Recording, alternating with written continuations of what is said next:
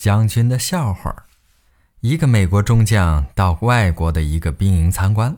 末了啊，他在队前讲话，为了活跃气氛，他足足用了十分钟讲了一个自认为很好笑的笑话。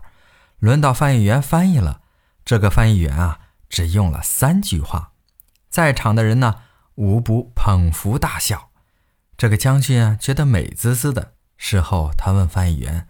呃，这样长的笑话，你为什么三言两语就能把它说得清清楚楚的？”翻译员回答说：“是这样的，将军，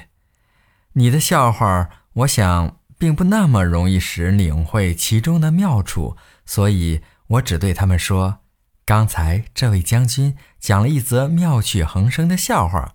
务必请各位大笑一阵，以示友好。”